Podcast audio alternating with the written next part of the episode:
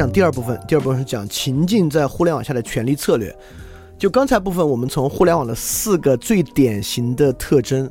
那个 distant、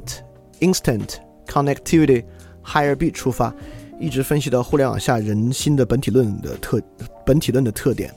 来看了互联网对社会整体改变在什么程度之上带来的是是什么样的改变，信息量很大啊，大家可能得呃多花点时间，甚甚至反复看一下，可能才真的完全去理解。那我们来讲第二部分，我们已经讲了情境文文明。是现在占据主导的文明，那情境文明跟互联网结合起来意味着什么呢？我们刚才分析互联网，上期我们用一期分析情境文明，现在我们把它两个合在一起来看，发生了什么新的事情？基本来讲，我是说一切都向着对情境文明最有利的方向发展而去，就是互联网跟情境文明可以说是天作之合，就互联网的很多特征，这个这个技术的特点。非常符合情境文明的需求，所以一切都向它有利的方向。所以，当我们说互联网的时候，我还要再强调这个：我们谈论的不是互联网这个情境，是互联网主导之下塑造新的情境。虽然互联网本身是虚拟化的，但这个东西不仅塑造着你手机里边和电脑里边的世界，互联网这个东西主导和塑造着一切，包括手机内和手机外的世界。所以说，情境文明过去当然不只是虚拟化之下的情境。它所主导是整个社会的情境，所以互联网对它的好处也不是在虚拟化层面的好处，是在整个社会层面上的好处。所以我们可以说，它非常强烈的给予了这种叫做情境下非身体性的理性景观。理性指的是这套技术化和数字化的东西啊。就我把它戏称为 “you get shit but a lot of shit”，就你你只能得到很糟的东西，但是没关系，量量大。这是现在典型特征。我觉得很多人也未必那么喜欢抖音，那么喜欢看网上那些电视剧。呃，第一，我们一会儿会讲啊，呃，我我也可以在这里点出来，情境不会崩溃，情境只能被替代，所以情境本身是很强烈的，即使人们不满足一个情境，除非有新的情境来替代，比如说你现在觉得微信真的很糟糕，你有什么办法？除非有新的来替代它，你根本换不了啊。所以说，情境不能崩溃，只能替代，但情境另外一个特点就是，你可能不喜欢抖音，你也不喜欢电视剧。但是第一没什么新的情境，第二好在它量大，就你可以消费很长的时间去 kill your time。所以第一个这种情境文明的新特点呢，叫它丧失多样性土壤，但现象丰富。丧失多样性土壤我们讲过了，基本上就是因为身体的丧失。在身体丧失的情况之下呢，根本一个情境内部的多样性是不可能了。但是现象呢是很丰富的。第一呢，极高的重复性和冗余。所以刚才提到网络表情啊，表情包就是这样的，有极强的重复性和冗余内容，导致它具有很强的泛用性，它可以用在很多地方，表达各种各样微妙的情绪，用一个表情，就是因为它多样性非常非常低。事实上，网络情绪的多样性也很低，它是泛用性很强的。第二呢，就是故事原性的产生，就高度依赖类型化的东西。这么说吧，所有的选秀节目的内核都是一个。选手冲突和撕逼，当然啊，还包括选手和导师之间的冲突和撕逼，这是高度类型化的，多样性非常非常低，但现象丰富。至少你可以看不同的人吵架，看不同年龄层的人吵架，对吧？OK，这是类型化，这是这种情境文明的第一个特点：丧失多样土壤，但现象丰富。这个现象分布呢，就能够在极高的分辨率上，细节和现象慢慢涌现出我称为。毫无意义和不可延续的狂热，就刚才说那个，从一分、十分、二十分到一分、两分、三分、五分，累积到一百分，这种精细分贝的调节，就可以调节出慢慢涌现出这种突然起来的气血大火，火的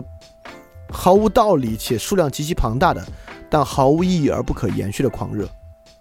就是因为这种火。不是产生在多样性意义上有延续性真正的火，它是仅仅依附于某种现象的火。这就是我截的那个图，在抖音上这两天点赞数最多达到三千万的这个人。当然，你看人怕出名，然后就因为这样的这个人账号很快被抖音删了。抖音现在很怕步那个内涵段子的后尘啊，凡是有任何这种呃比较危险性的，对这个 A P P 整体生存危险性啊，都会很快的封掉。这个人账号很快就。呃，被封停了，现在也搜不到了，但搜到也没啥意义，就是这种毫无意义和不可延续的狂热。第二个这种情境跟互联网相接文明的特征是高度细分但覆盖广泛。它的传播结构导致它的路径极其容易被锁死。这是什么意思呢？什么叫高度细分到覆盖广泛？意思是说，这种新的强情境，凡是有，就一定是垄断性的情境。它只要在群体中突破一个阈值，它就立即走向密律分布，赢家通吃，指的就是这个意思。因为现在传播结构的原因，这种任何情境，特别在中国这样高度连接的国家，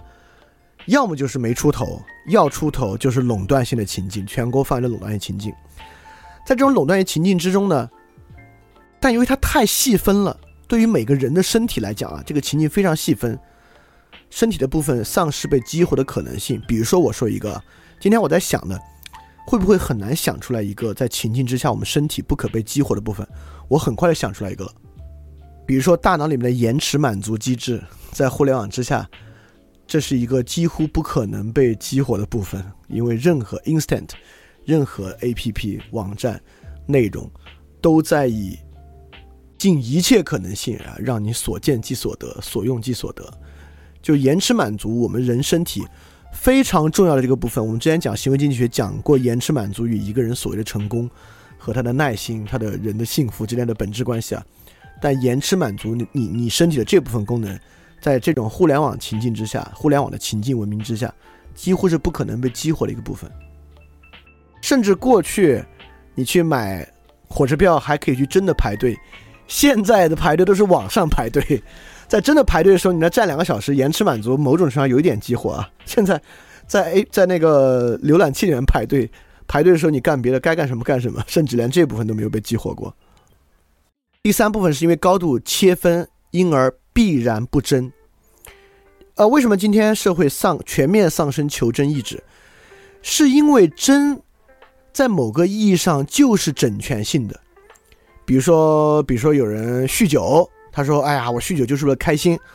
我们告诉他不对，你酗酒不是真开心。我们这话什么意思？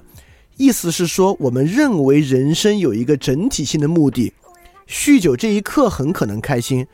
但酗酒啊，可能让你其他部分难以为继，让你这个人状态很差，因此不真。在这个地方，真恰恰站立在一个整全性的意义之上。同样，重要这个词也一样，什么东西重要？我们说的就是人有本质性、整全性的目标和问题的时候，才说得到真和重要。当这个高度细分但覆盖广泛的互联网情境文明之下，真和重要这个词没有意义，因为大多数人都没有一个整体性的生活目标和整体性的本体论意义上的自我。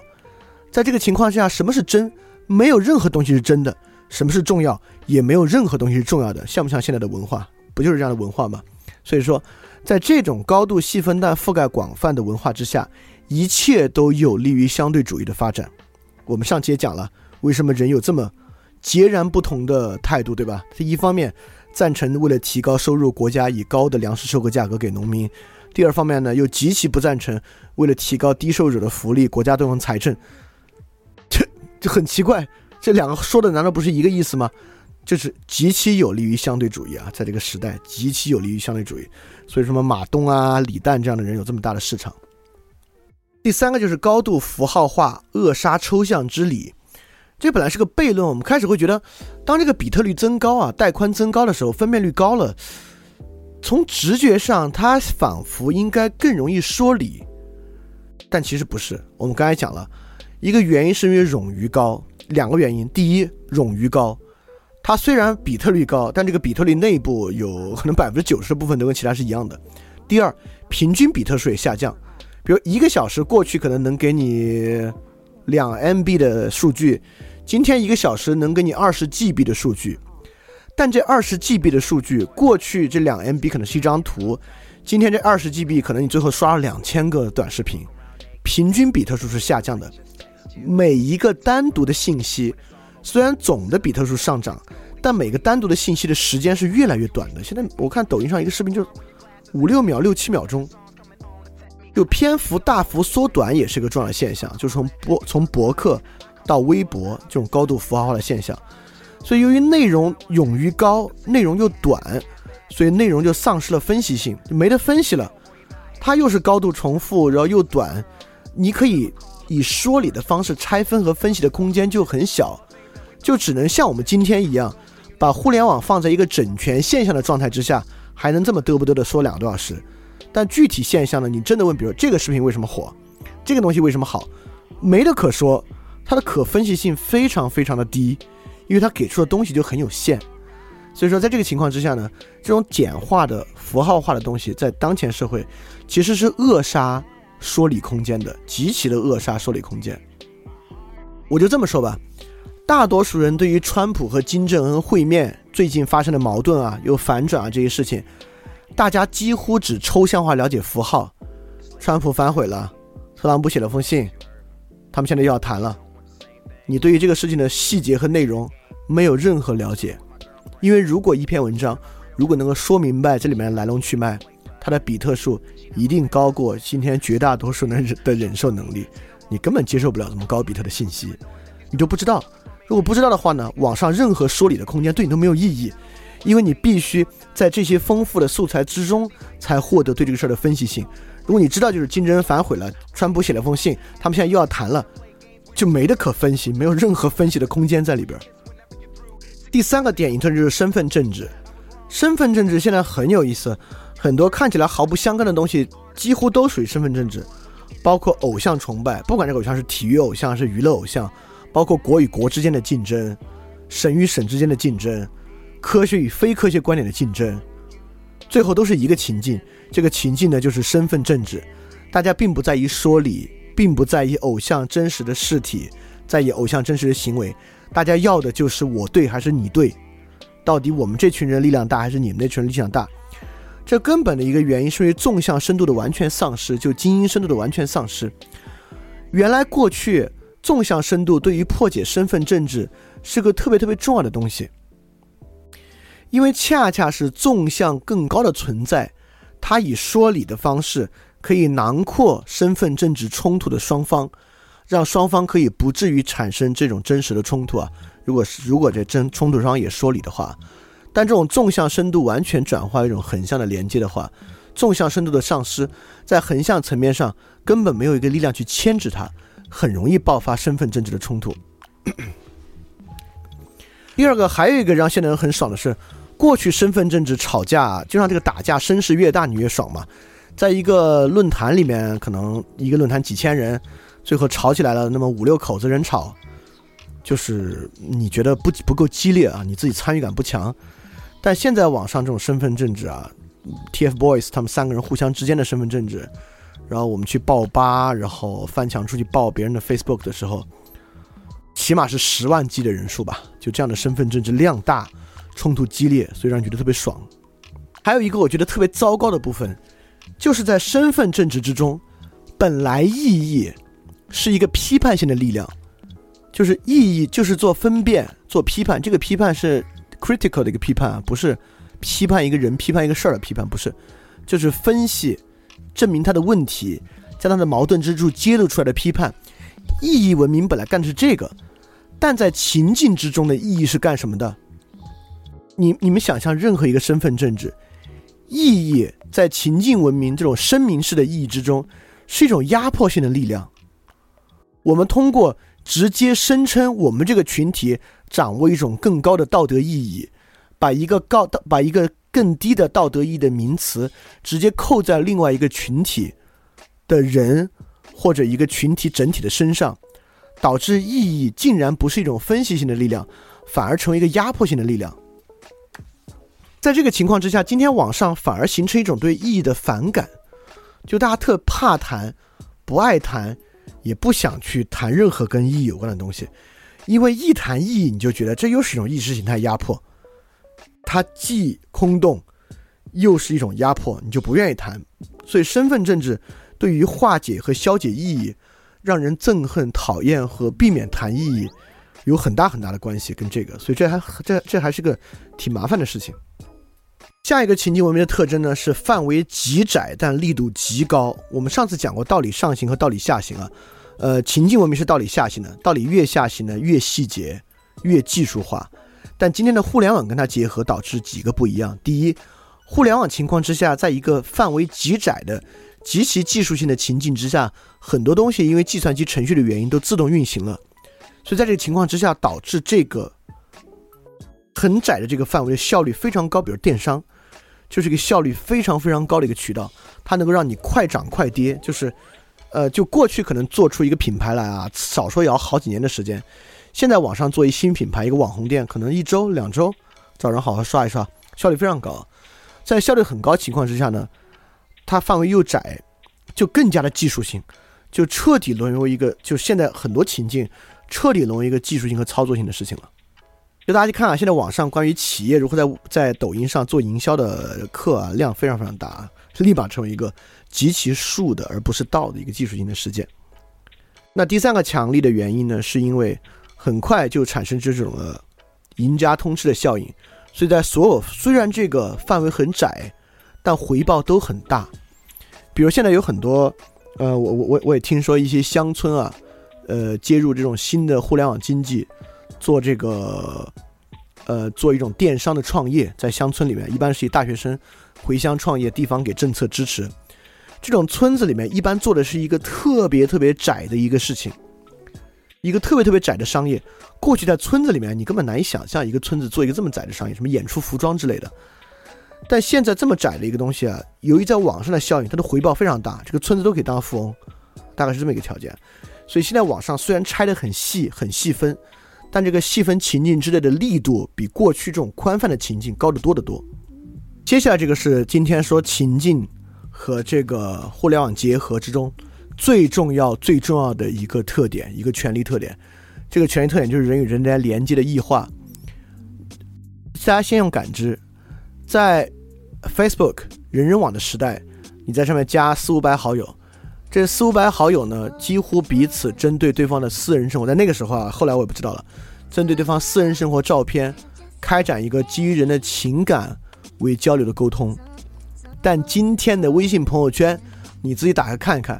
里面私人生活内容还有多少？当然还有挺多啊，已经挺多了。微博上更少，就私人内容相当相当少。抖音上没有私人内容。全是公共内容，呃，可能有一点私人内容吧，但都是跟公共符号和公共话题高度相关的。所以，过去 SNS 时代的人的连接，Facebook 想实现的人的连接，还是基于 relationship 人际的连接。但今天网上新的人与人的连接，是算法和信息通道的连接。这个连接对于人与人之间的关系不重要，我们让这两个人联系起来，完全是信息论意义上的连接。所以说，它在弱化人的信息，这个 personal 的信息，强化人的通道性，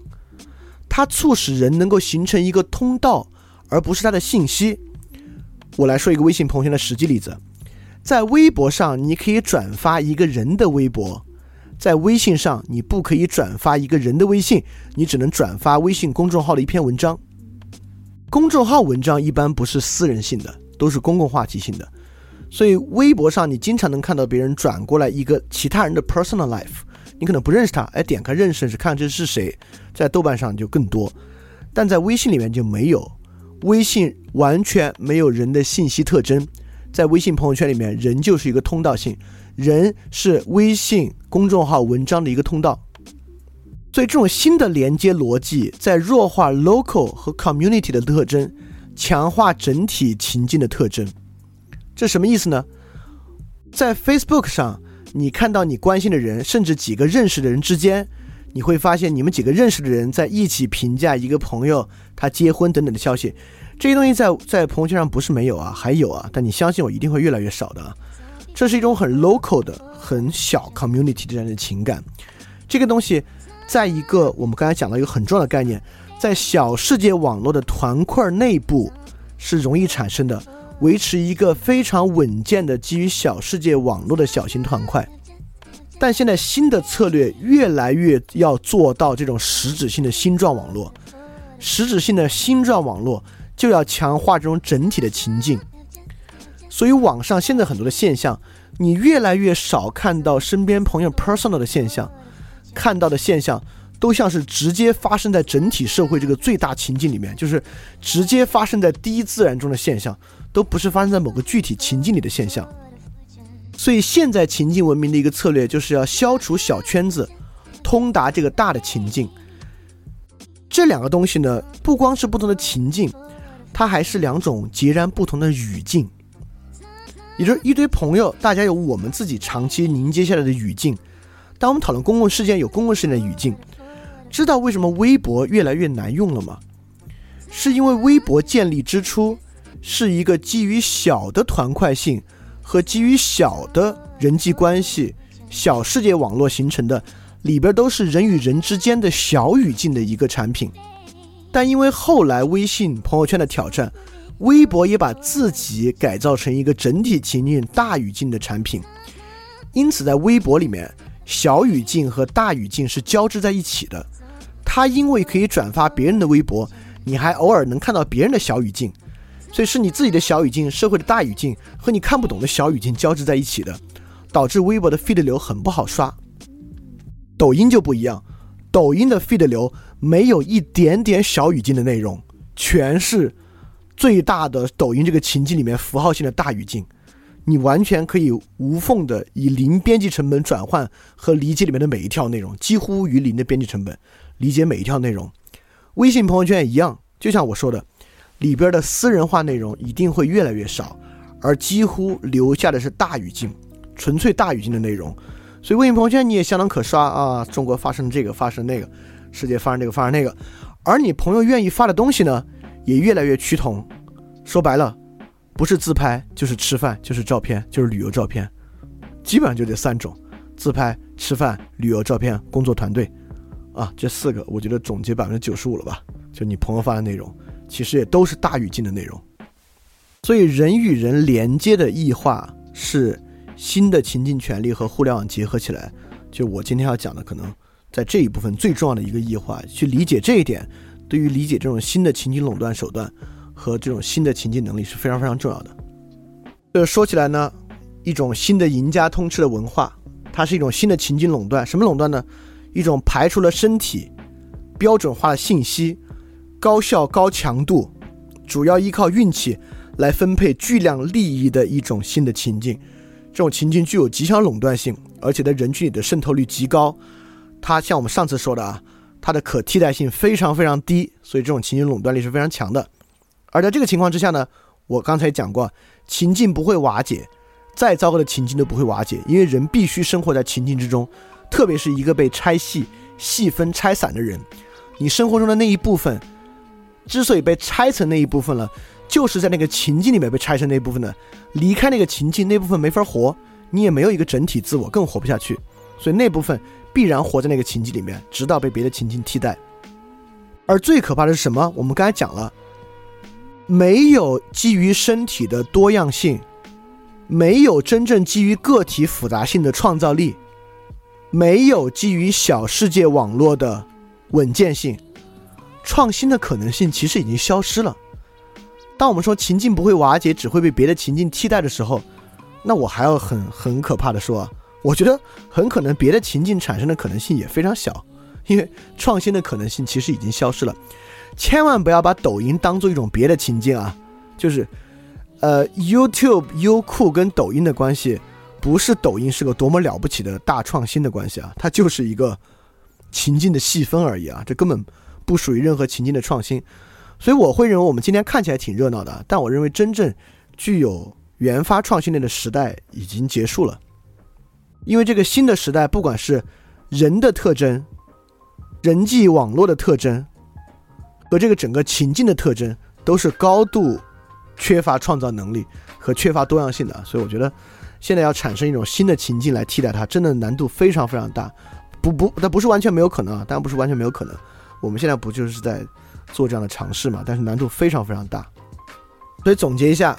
最大的两个权力策略，第一个是情境扩大。拆除和分散小的语境，汇集到大情境、大语境，实现一种简化垄断。第二，我管它叫再中心化。小世界网络是去中心化的，现在我们是再中心化，通过这种新的信息传递的样式，将小世界网络改接为星状结构。星状结构好管啊，你只要抓住关键节点，把那个专关键节点一拔除，人与人之间的连接性骤骤然降低。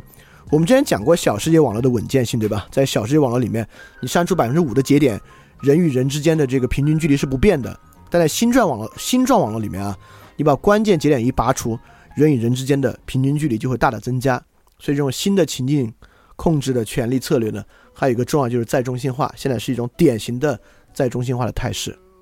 有管叫，当这个权力的实际控制者实际达到了拆分小情境进入大情境，并将大情境再中心化之后，其实他就获得了非常非常强的权力。所以回到我们最开始的问题，我们在互联网时代失去了什么呢？我列举了这么一些：我们失去了 big portion of our brain。lose our body, lose comprehensive possibility, lose small community, lose location, diversity, reality, elites, chance to change。这就是我们为现在这种丰富的、很棒的互联网生活付出的代价。很大一部分大脑在里面丢失掉整全新的身体，对人生、对于事情整体理解的可能性，小型的社区、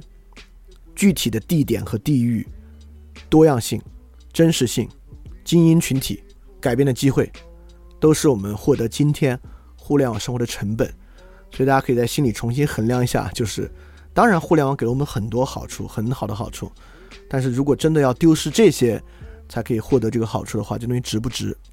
？OK，所以今天的内容就差不多到这儿啊。今天我们拖堂了，呃，基本上这是这个系列最重要、最关键的一期了。这个重要，我们前面铺垫从语言的起源。一直铺垫到情境权力的核心，你看这些内容在今天都用在今天的分析里面了，所以之前那些东西都是有道理的。而今天呢，就是回应今天这个时代问题最重要的一期。那下一期呢，基本上是把今天提出的很多东西，我们实际用到一些案例里面去看，在例子之中加深对于今天这个观点的理解。因为今天这个观点挺系统化的，然后细节非常非常多，你这么粗听一遍呢，可能。就是觉得有些地方挺触动你的，挺有启发性的，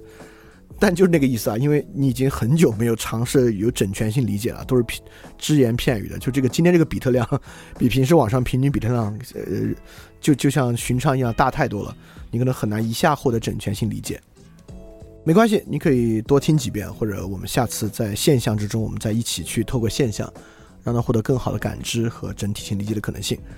那 OK，我们今天就到这里结束，然后。我们下周或者下下周，现在有有一些夏令营的事情，我不确定是不是下周一啊，可能下下周也是有也是有可能的。